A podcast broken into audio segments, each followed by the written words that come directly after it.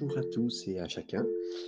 Voilà, j'espère que vous allez bien. Je vous remercie vraiment encore aujourd'hui de votre présence. Je salue aussi toutes les, nouvelles personnes qui se sont attachées à, cet enseignement. Maintenant, il y a plus de 30 familles euh, qui reçoivent euh, euh, ce, partage et je vous remercie beaucoup. Je remercie le Seigneur pour sa fidélité qu'on puisse partager ensemble ces moments et j'espère toujours que ça vous fasse du bien. On est au chapitre 2 du Cantique des Cantiques. Euh, vous savez que Salomon a écrit 1005 cantiques, la Bible elle nous dit, et ben, le Cantique des Cantiques qu'il a écrit, c'est-à-dire le, chant des chants, le, meilleur du top, pas le top 3 ni le top 2, mais le top 1 de ces cantiques, c'est celui-là. Et donc voilà, on est dans le deuxième chapitre. La suite entre euh, la fiancée et son bien-aimé, son bien-aimé qui est un, berger roi et euh, dans lequel on voit pour nous Jésus et la fiancée, c'est nous, l'Église, mais c'est nous à titre personnel. Donc, euh, et comme Israël peut se voir elle-même dans cette situation, mais en tout cas, voilà, nous avons ce moment de discussion, et cette belle allégorie, cette belle image incroyable d'un couple, d'un couple qui s'aime, euh, qui se découvre, euh, qui n'a pas fini de se découvrir. Et euh, on aime vraiment ce livre. Alors, on commence au premier verset qui nous dit Je suis un narcisse de Saron, un lys dévalé. Ici, on voit bien donc c'est le bien-aimé qui parle qui dit Je suis un narcisse de Saron. Littéralement, je suis une rose de Saron et euh, un lys dévalé.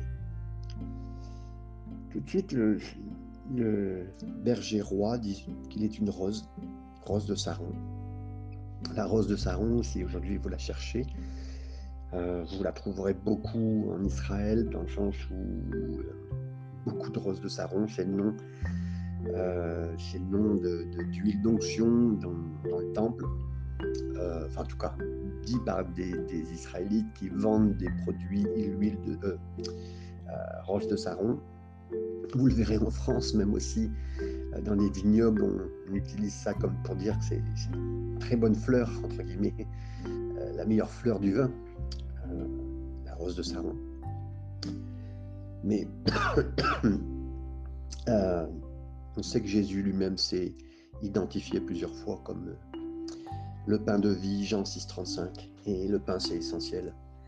Et euh, il dit voilà, moi je suis un essentiel pour vous, je suis la lumière du monde. Jean 8,12, et on sait aussi que sans lumière, ben, le monde serait enténébré. Mais ici, il parle de quelque chose de beaucoup plus essentiel dans nos besoins, ou même que de la provision de vie, il dit, je suis pas seulement le, le pain et la lumière. Euh, je suis quelque chose qui t'appartient. Euh, je te donne pas seulement les essentiels. Euh, j'apporte la beauté à ta vie. Une rose. et en plus, rien de plus beau dans, dans un couple quand des fleurs sont données. Bon, certains diraient, ah, bah, ça coûte cher, c'est ceci, cela, mais je veux dire, la beauté du, geste, de, pas d'un geste imité, pas de valeur commerciale, on est loin de tout ça, mais vraiment d'apporter une beauté à notre vie. Et euh, Jésus est aussi donc l'essence de la force. Vous savez que un euh, charpentier pardon, euh, du temps de Jésus, c'était, il n'avait pas vraiment des, outils comme aujourd'hui adaptés, très très puissants, on va dire. Hein. Mais je peux vous assurer que le charpentier de l'époque, il devait avoir de sacrés bras, de sacrées épaules, parce que c'était lourd à porter, c'était le travail, c'était tout le temps être dans, le bois. Et euh, si vous deviez euh, embêter un charpentier, vous étiez c'est vous qui étiez embêté. Parce que voilà, cet homme-là, Jésus, euh, fils de Dieu, est venu sur cette terre et il a retourné des tables massives euh, qui servaient à des hommes euh, pour pouvoir changer les monnaies. dans le temple. Vous verrez ça dans Matthieu 21, 12, et c'était incroyable euh, de, voir sa force pour retourner. Et ça parle pour nous aussi, capable par sa force de retourner des choses qui, sont des obstacles dans nos vies, dans, nos, dans notre temple à nous. Hein. Quand il fut pris en haut d'une falaise pour être jeté, il, a regardé la foule et il est passé à travers. C'était l'autorité qu'il avait, la force qu'il avait, même sans la déployer, sans avoir frappé quelqu'un. Ça lui, prenait juste un regard. Et je pense pas un regard euh, méchant, mais les gens devaient voir comment il était bâti et, voilà. Il n'avait ni beauté ni éclat, mais la force était en lui, la force du Seigneur, la force de son Père, du Saint-Esprit. Et voilà. Toute cette force, toute cette beauté peut être présentée au travers de la rose de Saron. Quand on regarde beaucoup plus, et c'est ce que j'ai fait bien sûr en étudiant, la rose de Saron, euh, pour certains juifs, et je lis beaucoup d'histoires juives, était plutôt une, fleur qui venait d'Égypte, un peu comme un lotus, une fleur euh, qui ressemble à une rose, mais qui se met dans l'eau, qui est dans l'eau, qui vit dans l'eau. Et la, force de la rose de Saron, euh, c'était des fois même si elle mourait, en restant dans l'eau, là, dans cet endroit-là, dans son environnement, elle revivait. Et la rose de Saron avait cette particularité-là. Et euh, quand je vois Jésus dire Je suis la rose de Saron, je vois que Jésus est vraiment la résurrection et la vie. Il l'a dit à, à, ces deux sœurs qui avaient perdu un frère Est-ce que tu crois que je suis la résurrection et la vie, comme je l'ai dit? Oui, je sais, Seigneur, qu'un jour nous ressusciterons. Voilà, mais il y, a tellement une beauté dedans que de, croire surtout que dans sa mort, il y a la résurrection pour nous aussi, parce qu'il a été le premier à vivre ce chemin-là, à l'inaugurer. Je, je, crois et j'aime tellement l'entendre dire que je suis un narcisse, une rose de Saron. Euh, pour la compréhension, je suis ça pour toi.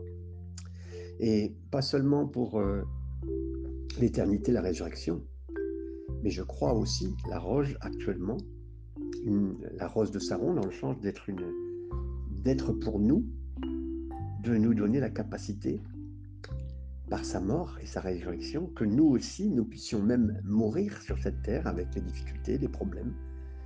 Euh, un pasteur que j'aimais beaucoup, que j'aime beaucoup, euh, dans le nord de la France, me disait toujours, tu sais Fabien, quand quelqu'un est, crucifié, il peut se crucifier lui-même, euh, en partie les pieds, une main, mais il ne peut pas finir le boulot tout seul. Pour être crucifié, on a besoin des autres. Et euh, donc, euh, on peut mourir. On ne pourra pas se crucifier soi-même, on ne peut pas mourir à nous-mêmes. Nous-mêmes. on aura besoin des autres, et ça, malheureusement, ils, ils savent faire. On peut mourir à nous-mêmes, on peut mourir fortement dans la situation, on peut mourir dans notre vie, merci Seigneur, quelque part. Et je ne veux pas vous arrêter à la, mort, mais je vais plutôt continuer à la résurrection. Je sais que le Seigneur permettra que nous vivions des moments très difficiles parce qu'il est notre rose de Saron et il nous amènera dans notre résurrection personnelle sur cette terre. De vivre différemment avec lui, un peu comme euh, Jacob euh, le trompeur, qui aura son nom changé et euh, quelque chose de fortement changé dans sa vie, et puis Dieu l'appellera, lui dira, je t'appellerai plus Jacob, tu seras maintenant Israël, ça veut dire gouverné par Dieu. Et c'est ça que le Seigneur veut dans nos vies. Il dit, je suis ta rose, je suis une rose de Saron, le lys des vallées. Le verset 2, euh, il nous est dit donc, euh, comme un pommier au milieu des arbres de la forêt, pardon, excusez-moi, comme un lys au milieu des épines, tel est mon ami parmi les jeunes filles. Euh, là, il le dit euh, Ô toi, ma fiancée, ô toi, ma bien-aimée, le roi dit Tu es, ma, tu es un lys pour moi. Hein, et, je t'aime tel que tu es. Tu es, euh, tu es un lys au milieu des épines. Hein, même parmi les difficultés, je te, vois et je vois la beauté qui est en toi. Nous, quand on est dans les difficultés, on ne se voit pas très bien. On, est, on, a plutôt les yeux qui sont liés aux difficultés. Souvent, quand euh, j'avais des groupes de jeunesse, en tant que pasteur jeunesse euh, il y a très longtemps, souvent je faisais un petit sondage, je disais, allez, personnellement, comment tu vas? Ouais, moyen. Et après, quand vous posiez la question comment va le groupe de jeunes, ils disaient la même chose, moyen. Parce que ils assimilaient ce que le groupe de jeunes était à leur situation. Si le groupe de jeunes allait très bien, ben, ils allaient très bien. Comprenez? Voilà. Donc on assimile plus facilement les circonstances comme si elles étaient nous. Et euh, voilà, c'est compliqué.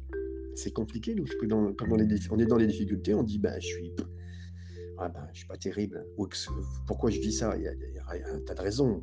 Dire, voilà, si je vis ça, c'est parce que cela. Et on, et on, se sent rabaissé, humilié. Et le Seigneur dit, non, non. Quand je te regarde, euh, ben, je te vois comme un lys au milieu des épines. C'est une, beauté parmi les épines. Et, euh, et dit, elle est mon amie. Amie veut dire euh, celle que j'aime. Une amie parmi les jeunes filles. Et même par, par, c'est pas une question de comparaison, c'est que parmi tout le monde, c'est nous que le Seigneur voit. Est-ce que vous êtes conscient Est-ce que je suis conscient de ça? Parmi tout le monde, c'est nous que le Seigneur voit. Verset 3. Comme un pommier au milieu des forêts, des arbres de la forêt, tel est mon bien-aimé parmi les jeunes hommes. J'ai désiré m'asseoir à son ombre, et son fruit est doux à mon palais. Donc là, Maintenant, c'est la bien-aimée qui loue euh, le côté plaisant, le, côté bonté de son roi. Vous savez, euh, le psaume 34 nous dit, voyez et goûtez combien le Seigneur est bon, combien Dieu est bon, combien l'Éternel est bon. Vous ne saurez, jamais comment ou combien Jésus est euh, et amour et merveille et bon jusqu'à ce que vous goûtiez de lui. J'aimerais vous dire, euh, donnez au Seigneur une chance demain matin ou ce soir, ça dépend, parce qu'on est, certains sont du matin, certains sont du soir, de, le tester, de le goûter, de, le voir, de passer du temps avec lui, dans, l'ombre de sa présence, de manger de son fruit, parle du fruit du pommier. Euh, j'ai désiré m'asseoir à son ombre et son fruit est doux à mon palais. Donc d'aller dans l'endroit où on sait qu'on peut trouver ce genre de fruit, c'est-à-dire aller dans l'endroit où on sait qu'on pourra avoir la présence du Seigneur. C'est toutes, toutes les autres présences sauf celle du Seigneur.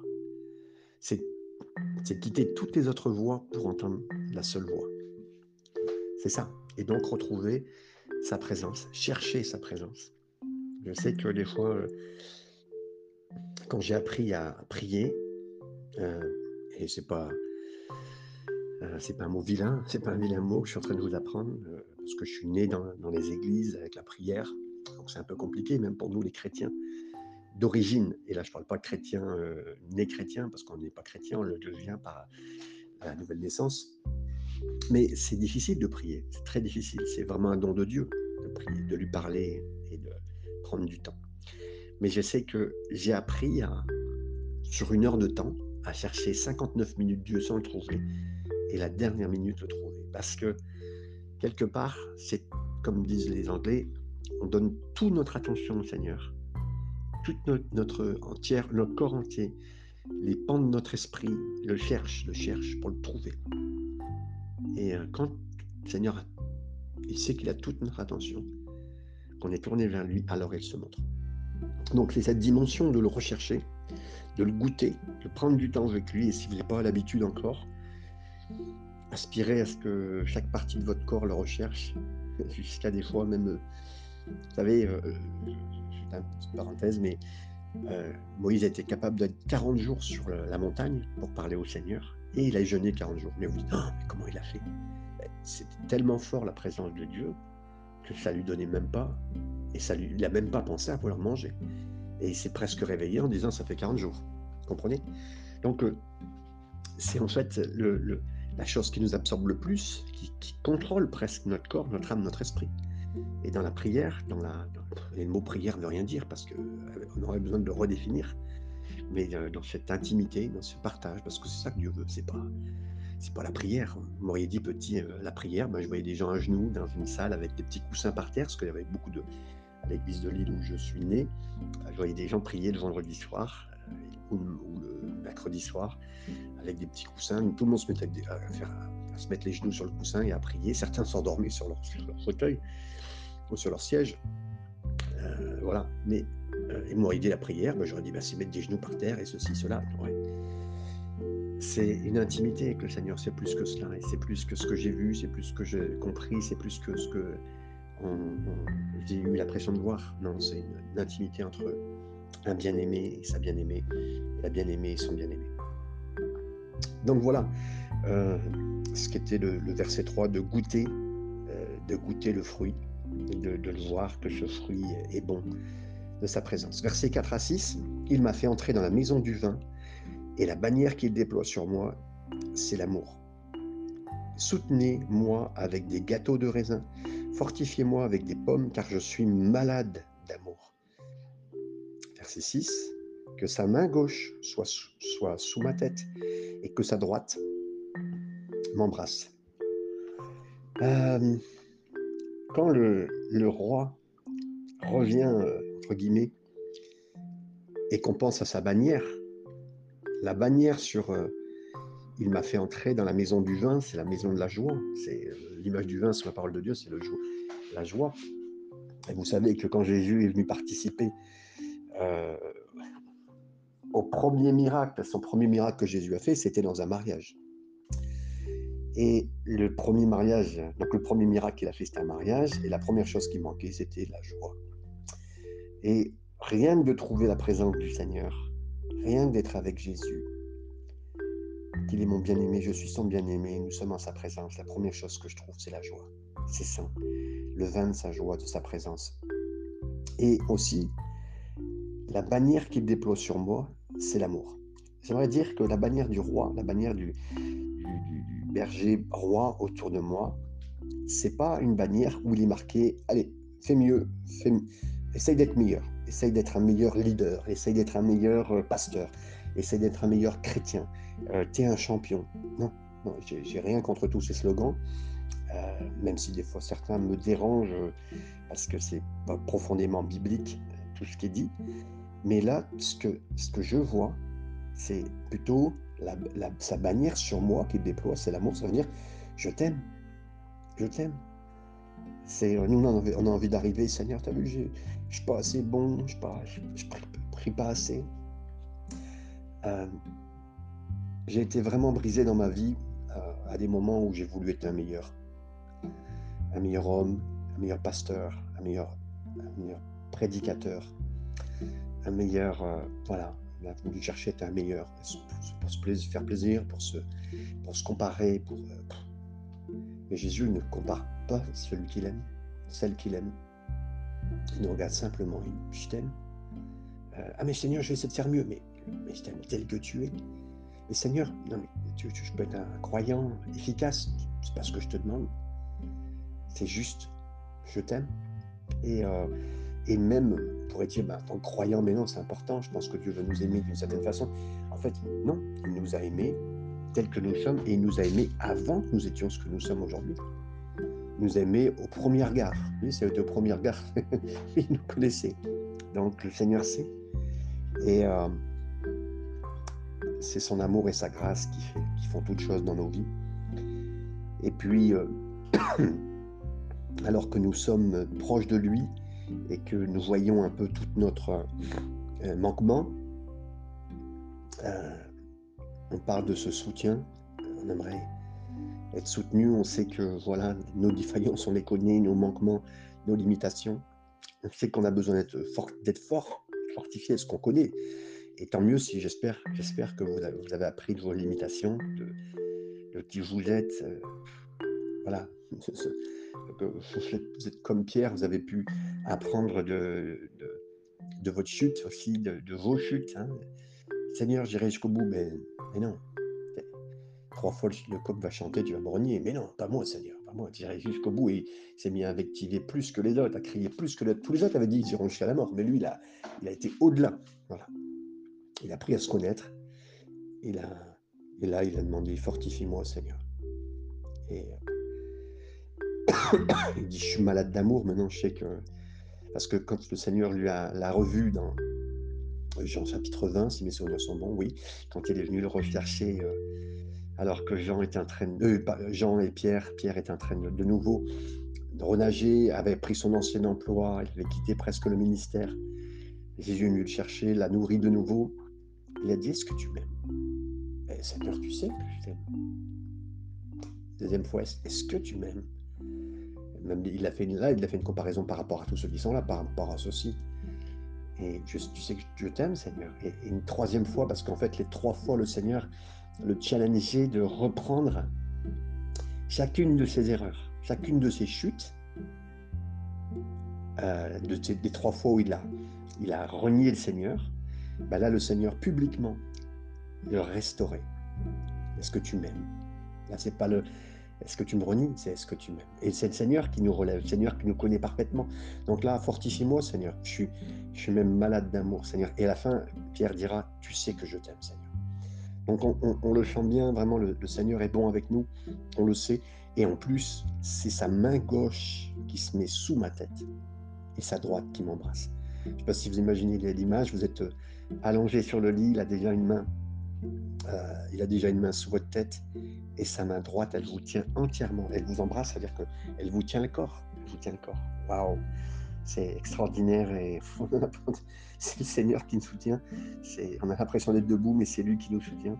Et voilà, c'est juste formidable d'être avec lui. Verset 7, première partie. Je vous en conjure, filles de Jérusalem. Euh,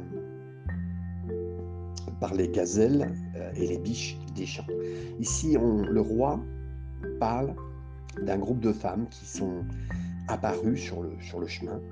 Euh, c'est les filles de Jérusalem qui sont vues au travers de l'histoire, comme, euh, comme à l'époque, les Grecs, quand ça a été lancé, parce que là, à l'époque, ça n'existait pas, mais les Grecs avaient lancé un genre de, de chœur de personnes qui chantaient, qui étaient souvent sur la scène, qui observaient ce qui se passait et qui donnaient euh, des répliques en chantant.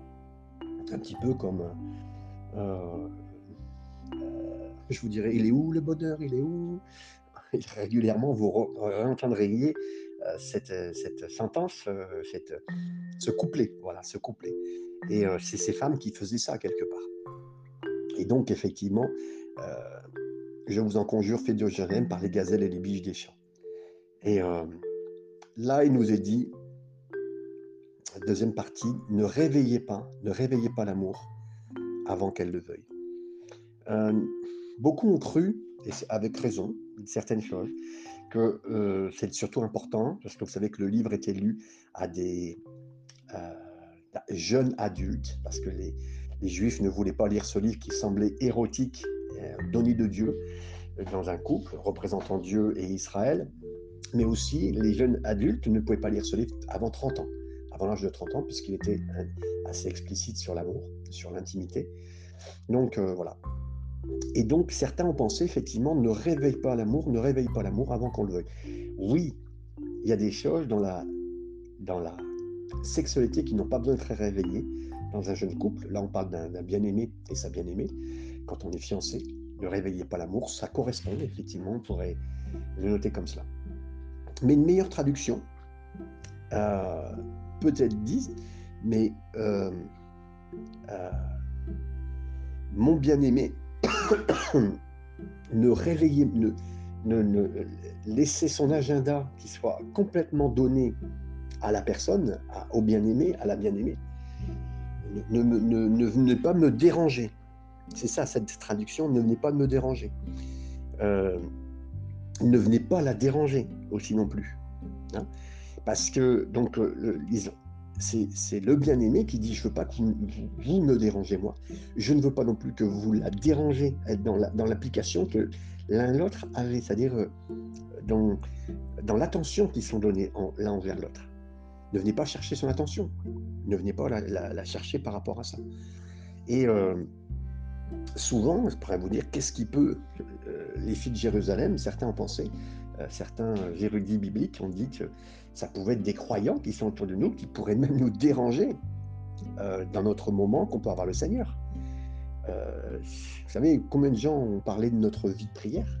Combien de gens sont permis de dire euh, bah, quand tu pries, voilà, je trouve que tu es un petit peu radical, tu es un peu ceci, tu es un peu cela, bah, qui vous ont un petit peu défocalisé, essayer de vous faire sortir ou vous faire perdre. Ou, ou quand tu es un chrétien, euh, oh, tu parais être un feu de paille pour Dieu.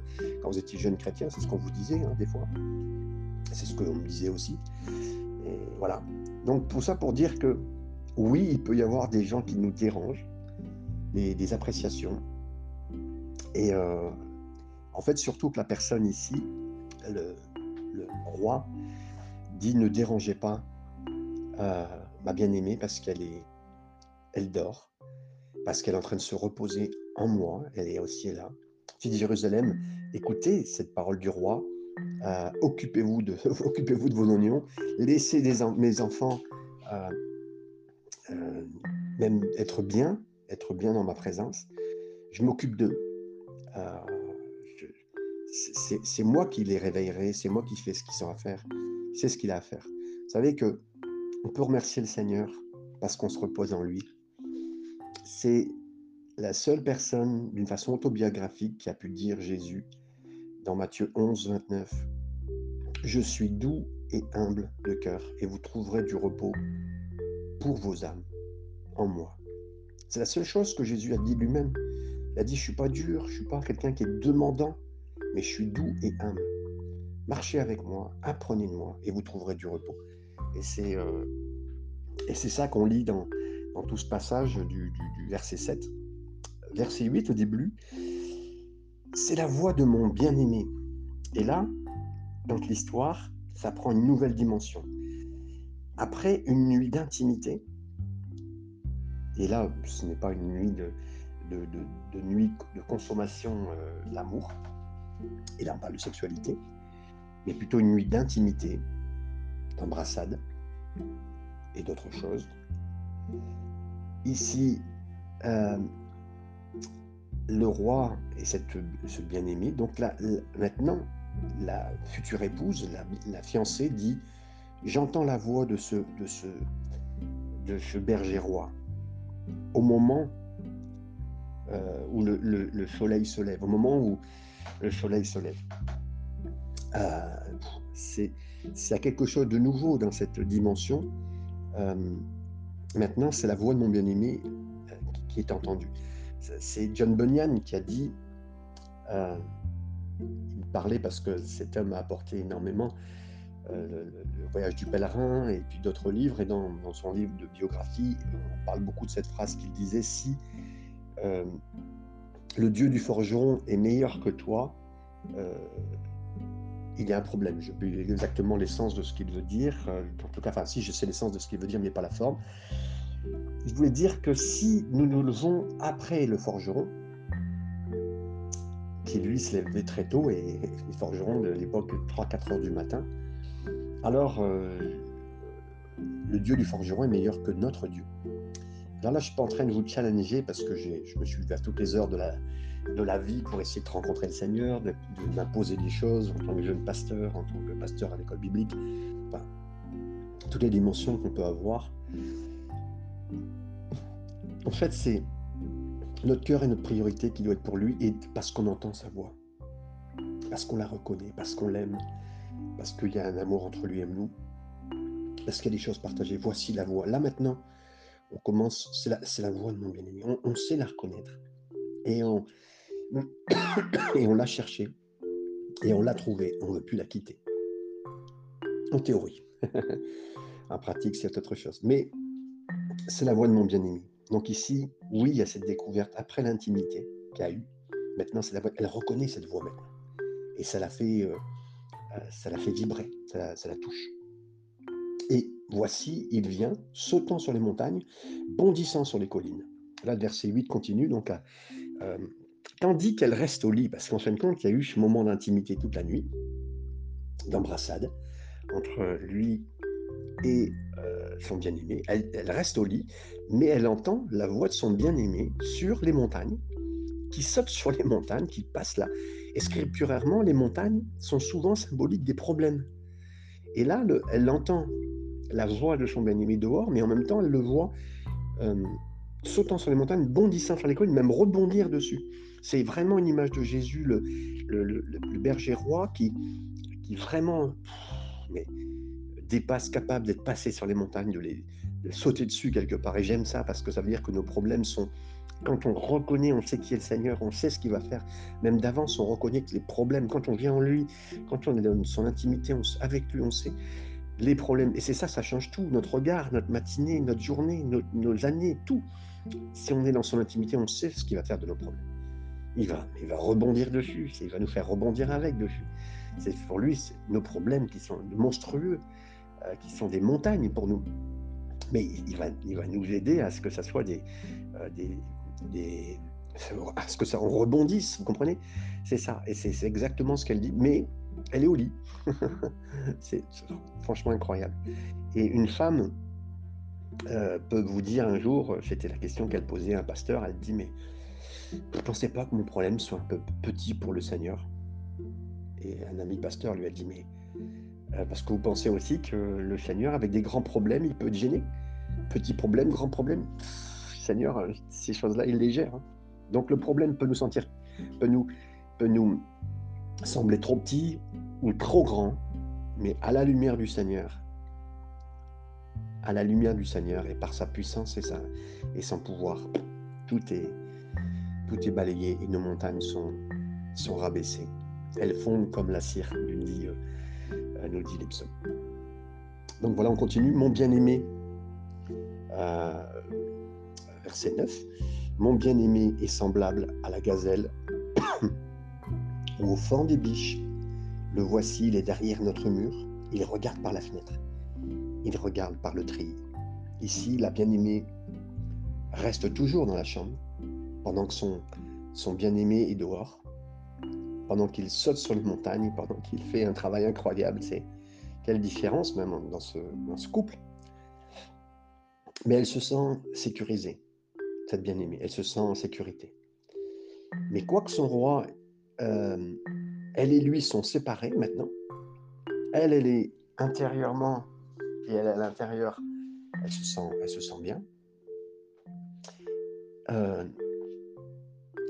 maintenant, il y a cette séparation et elle sent en elle-même qu'il y a un appel à venir jusqu'à lui, à venir jusqu'à lui. Et en plus, elle sent son regard à travers le treillis, c'est la fenêtre, hein, c'était une fenêtre. Euh, c'était, euh, c'était une fenêtre avec des trous. Euh, et donc, elle, sent son regard par la fenêtre et par le treillis. Donc, même elle sent, c'est, juste très très beau. Vous savez, quand une bien-aimée sent les, les, yeux de son, bien-aimé sur elle, c'est waouh. Et il y a toute cette belle dimension qui est vécue ici dans la prière. Verset 10 à 12. Mon bien-aimé parle et me dit, Lève-toi mon ami, ma belle, et viens, car voici l'hiver est passé, la pluie a cessé, elle s'en est allée, les fleurs paraissent sur terre, sur la terre, le temps de chanter est arrivé, et la voix de la tourterelle se fait entendre dans nos campagnes. Avant que la lumière du jour pointe euh, et ouvre toute la luminosité de la journée, on va dire, elle entend le, le roi berger, berger roi, à l'extérieur de la fenêtre et qui lui dit Il faut que tu viennes. Il faut que tu viennes parce qu'il y a des choses, il y a des lieux qu'il faut que tu, où tu y ailles. Où tu ailles. Euh, des choses sont prêtes pour toi. C'est une nouvelle saison pour toi. Et là, vraiment, je veux passer le temps pour vous le dire. Euh, parce que, vous savez, lire la parole, c'est une chose. La comprendre, c'en est une autre mais apprécier les moments prophétiques pour votre vie, c'est aussi la dimension dans laquelle, je, en faisant ces études, je veux paraître et euh, avec l'aide du Seigneur, amener des choses prophétiques qui viennent de Dieu, pas de moi. Mais ce passage, parce qu'on prend le Seigneur et, et la, beauté de la parole vivante, c'est de dire Seigneur, c'est le, mot tue, mais l'esprit vivifie. Donc là, il faut prendre avec euh, sagesse, mais l'esprit sage du Seigneur, d'entendre ce qu'il veut nous dire Maintenant lève-toi, mon ami, ma belle, car l'hiver est passé. J'ai appris dans ma vie qu'il y a plusieurs saisons. Il y a des saisons faciles, des saisons difficiles. Souvent, la parole de Dieu nous dit qu'il n'y avait, que deux saisons, l'été et l'hiver. Euh, je crois qu'il peut y en avoir plus, mais je, crois surtout qu'avant tout, bibliquement parlant, on pourrait en avoir deux. Et là, en fait, effectivement, oui, on peut savoir qu'il y a des très mauvaises saisons dans notre vie, on sait qu'il y a des bonnes saisons dans notre vie. Et là, le Seigneur nous dit, bah, écoute, maintenant, cette mauvaise saison, elle est passée pour toi. Il faut que tu te lèves. Et c'est tellement beau de voir que oui, euh, l'hiver, on peut plus facilement rester à la maison, plus facilement être en difficulté. Euh, on a envie de rester chez soi parce qu'il fait froid. Et donc, pas envie de sortir. Mais là, le Seigneur, il dit, mais non, mais l'hiver est passé maintenant, la pluie a cessé. Elle s'en est allée. Et là, il dit, voilà, des choses nouvelles sont, sont, sont là pour toi maintenant. C'est une nouvelle saison. L'hiver, il n'y a plus rien qui pousse visuellement. Tout se fait en dessous. Tout se fait intérieurement. Tout se fait, euh, quand on vit des moments très difficiles, tout se fait intérieurement. On n'a pas l'impression que ça avance beaucoup. On voit plus de fruits. Quand c'est l'hiver, on ne voit pas de fleurs sortir. Non, c'est très très dur à vivre. Mais quand on, dit, quand on entend le Seigneur nous dire, voilà, maintenant c'est fini, c'est passé. La pluie a cessé. J'aimerais que vous sentiez que le Seigneur vous dit, c'est passé pour toi. Ça a cessé pour toi. Et ça, s'en est allé, ça s'en est allé. Voilà. Et maintenant, les fleurs paraissent. C'est-à-dire que, oui, merci Seigneur, un petit tapis de petites fleurs de venir. Et là, sous nos yeux, que nous ne voyons pas, mais lui, le Seigneur, est déjà devant, il dit c'est devant. C'est ça qui est extraordinaire, c'est que nous, on ne voit pas tout ça. Et quand on est dans des mauvaises saisons, on ne voit plus très bien la nouvelle saison qui se prépare, mais c'est lui qui nous le dit. Et il dit en plus, voilà, il y a des petites fleurs qui sont nées, qui sont nées. Il faut que tu, voilà, il y, a, des choses à faire. Il y a des nouvelles opportunités. Il y a une nouvelle saison pour toi qui est devant toi. Lève-toi. Il faut que tu y ailles. Allez, on y va. Waouh Et que le Seigneur euh, vous fasse entendre sa voix. C'est pas que c'est pas que vous ayez à l'entendre. Elle, se fait entendre. Entendez-la et, comprenez-la que c'est sur vous. Et il nous est dit donc que euh, les fleurs paraissent sur la terre, le, temps de chanter est arrivé. Écoutez bien, et la voix de la tourterelle se fait entendre dans nos campagnes. La voix de la tourterelle, c'était euh, ce qu'on appelle aujourd'hui, c'est les tourterelles, euh, je crois que c'est les tourterelles turques. Hein. c'est celle qu'on voit le plus souvent, un petit animal d'une trentaine de centimètres. Et c'est un animal très beau pour l'image qui est ici, parce que les tourterelles, elles étaient toujours par deux. C'était les couples. et Là, on est en train de reparler, non pas de parler de toi seulement, on est en train de parler de ton couple avec le Seigneur. Non pas que c'était éteint, parce que ça s'est jamais éteint entre toi et le Seigneur, même quand tu étais dans la difficulté, j'en parlais en connaissance de cause, ou j'en parlais aussi en connaissance de cause. Dans les moments difficiles, on reste attaché au Seigneur et c'est différent des autres saisons, des saisons plus faciles. Mais là, la nouvelle saison parle aussi d'entendre de, cette tourterelle euh, euh, roucouler, ça roucoule, et d'entendre pour un couple, donc euh, entendre qu'on voit presque dans votre vie euh, la vie du Seigneur, de, cette, de ce partage qu'on a avec le Seigneur dans ces moments de nouvelles saisons et que ça soit vu, entendu et apprécié. Les gens apprécient le roucoulement dans la nouvelle saison de, ces animaux. Certains n'aiment pas, il n'y a que trois notes, hein. mais voilà. Donc c'est de ça qu'on parle, c'est de ça que le Seigneur nous parle la voix de la tourterelle se fait entendre dans nos campagnes. C'est vraiment en plus l'image de, l'amour, l'amour entre le Seigneur et nous, parce que ça c'est le plus, le plus important, le reste des résultats, quelque part on s'en fiche, surtout que voilà, dans la communion avec le Seigneur, ce qu'on veut c'est notre communion, c'est la communion avec lui, et cette beauté que le Seigneur veut nous apporter. Verset 13, le figuier embaume euh, ses fruits, et les vignes en fleurs exhalent leur parfum. Lève-toi, mon ami, ma belle, et viens. Ici, euh, au travers des Écritures, le figuier symbolise toujours la nation d'Israël.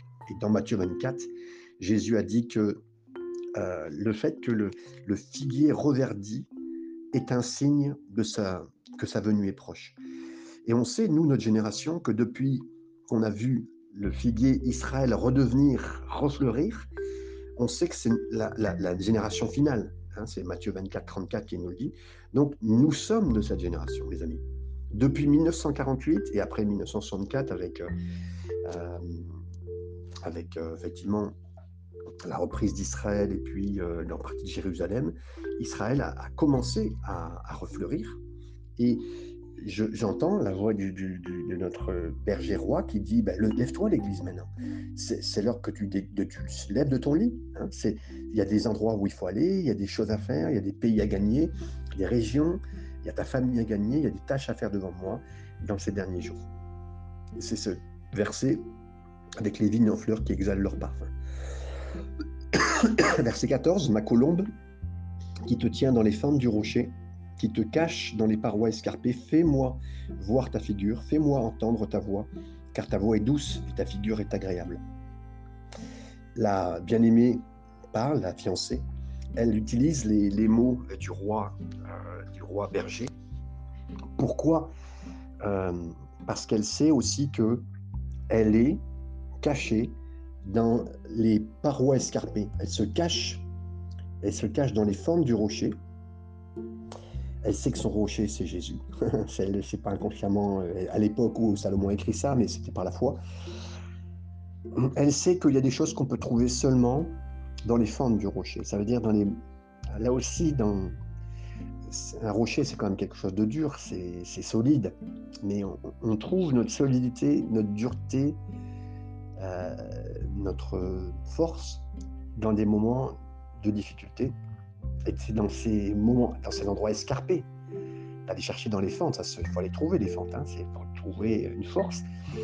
Dans les moments durs, c'est là que nous trouvons notre appui dans le Seigneur, notre force, notre forteresse, c'est le rocher des âges, mais on le trouve que dans ce moment-là. Moïse a dit, et qui a désiré de voir la présence de Dieu, sa gloire, sa réalité. Et Dieu lui a répondu simplement en lui disant, personne ne peut me voir, personne ne peut voir et vivre. Mais je te dirai quoi faire, tu te cacheras dans le creux du rocher euh, et je mettrai ma main même sur toi quand je passe. Et là, je retirerai ma main quand je serai passé, je t'autoriserai à me voir de dos. Exode 33, verset 13 à, à 23, vous relirez ça. Et c'est vrai que la seule façon qu'on peut voir Dieu, marcher avec Dieu et avoir une communion avec lui, comme Moïse, c'est qu'on reste caché dans le rocher qui est Jésus et demander à Paul qui a dit que le rocher des âges, c'est Christ, 1 Corinthiens 10, 4. Je crois que c'est ce qui fait la beauté en nous, c'est pas qui nous sommes, mais c'est en qui nous sommes. C'est où nous en sommes avec Jésus, c'est où nous sommes avec Jésus. Euh, c'est pourquoi nous pouvons être absolument certains euh, de la beauté que nous avons. Je suis belle. Je suis spirituellement belle parce que je suis caché en Christ, entouré et couvert de sa justice et je, je, je demeurais simplement en lui. Euh, je suis noir, littéralement, je suis bronzé, je suis brûlé par le soleil, mais je me tiens dans les rochers et je suis en Christ. Éphésiens 2.13, vous relirez ça, je suis en Christ. C'est vraiment une, une belle vérité. Verset 15.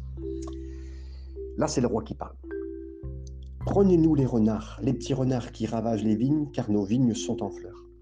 Le roi parle de nouveau ici, et rappelez-vous le contexte, le, jour est en train de se lever, il se tient vers la fenêtre de cette fiancée, il lui dit, lève-toi ma, bien-aimée, il y a des lieux, il faut que tu ailles, il faut des, des choses à faire, euh, tu es comme une colombe qui se cache dans, le rocher, tu, es ma, tu bien-aimée, tu es belle. Et, mais là, il lui dit, Maintenant, il faut que tu veilles. Il y a des petits renards qui sont là. Il y a des petits renards qui sont là. À l'époque, les, vignes étaient entourées de, murets de, pierres euh, qui faisaient que les animaux ne pouvaient pas rentrer, détruire euh, quoi que ce soit. Mais les petits renards pouvaient trouver des chemins euh, dans les, à travers les, les, pierres et rentrer quand même dans les vignes sans toucher aux vignes, sans toucher, c'est-à-dire sans manger les fruits, sans manger les fleurs. Mais par contre, le fait qu'ils passent dans les vignes en, courant avec leur, leur stature particulière, en fait, en touchant les fleurs, bah, elle, il faisait tomber les fleurs qui allaient amener le fruit. Et donc là, le, Seigneur dit, mais veille à tes petits renards parce que c'est subtil, ça ne paraît pas, mais ça détruit la vigne, ça détruit le fruit. Et c'est une parole d'avertissement que l'époux donne à l'épouse de ce que faut qu'elle se lève et regarde ce qui, euh, peut se faire pour euh, sortir et puis euh, sortir les, petits renards, les petites choses. Versets 16 et 17, c'est la fiancée qui répond Mon bien-aimé est à moi, je suis à lui. Il fait paître son troupeau parmi les lys avant que le jour ne se rafraîchisse, que les ombres fuient. Reviens, sois, sois semblable, mon bien-aimé, à la gazelle et au fan des biches sur les montagnes qui nous séparent. Ici, la bien-aimée euh, n'a pas bien compris le, mot d'avertissement de son bien-aimé. Euh, Et elle répond pas à son, invitation. Au lieu, elle se tourne dans son lit et elle dit Mon bien-aimé est à moi. Ah, je suis dans une position, j'ai la sécurité de notre relation. Euh, et puis, euh, il est sur les montagnes, il est en train de sauter sur les montagnes, je le vois depuis le début de la journée. Euh, vous savez, quand on voit ça, on, voit tellement comment on est, que le Seigneur vient nous réveiller des fois, même au début de la journée, c'est littéral. Hein, je ne sais pas si dans la nuit vous avez été réveillé ou même très très tôt, mais bon, il y a notre inclinaison naturelle qui dirait bah, reste au lit. Même le lit nous dit on était si bien toi et moi, pourquoi tu veux te lever? Voilà. Et souvent aussi, on est reconnaissant que le Seigneur est à nous, c'est une bonne chose. On sent qu'on est relié par la grâce du Seigneur euh, entre lui et nous, que c'est sa miséricorde, c'est sa bonté, et que lui est déjà sur nos montagnes, sur nos problèmes, à s'en occuper. Et, euh, on lui dit, bah pareil, je vais, je, vais, je vais te rejoindre dans un petit moment. Je vais te rejoindre, j'arrive, j'arrive. Alors que tout est euh, noir autour de nous, qui fait froid, à l'intérieur aussi, voilà. Mais c'est si facile de, de, se retourner dans la situation, de rester dans la situation, de, remettre l'invitation du Seigneur pour se lever, de prier, de se tenir en sa présence. Je ne parle pas de simplement le matin, je parle en général. C'est si facile et, on a cette euh, aisance, nous, à, reculer l'appel du Seigneur. Et vous savez, euh, on lit toujours en évangélisation en tant qu'évangéliste. Hein, je peux le dire aussi parce que j'étais au moment, je crois que les ministères euh, peuvent évoluer. Et j'étais évangéliste et on disait, et avec raison, si tu entends sa voix comme le Seigneur Jésus, euh, réponds à son appel. N'endurcis pas ton cœur. C'est maintenant, c'est maintenant. Le livre des Hébreux, l'Apocalypse le dit, euh, c'est toujours maintenant qu'il faut répondre à l'appel du Seigneur parce qu'en reculant cet appel, voilà. Et donc là, c'est une dangereuse chose que la bien-aimée a fait de, euh, de, de, retarder l'appel du Seigneur concernant ces petits euh, ces petits renards qui viennent ravager les. Donc c'est le temps, mes amis, à, se lever dans la présence du Seigneur, de se lever dans sa, communion et de répondre à son appel. Et c'est l'heure pour nous et c'est l'heure que l'Église se, réveille. Alors que le Seigneur vous bénisse dans cette journée et merci d'avoir suivi entièrement ce moment. Que le Seigneur vous garde et vous bénisse. À bientôt.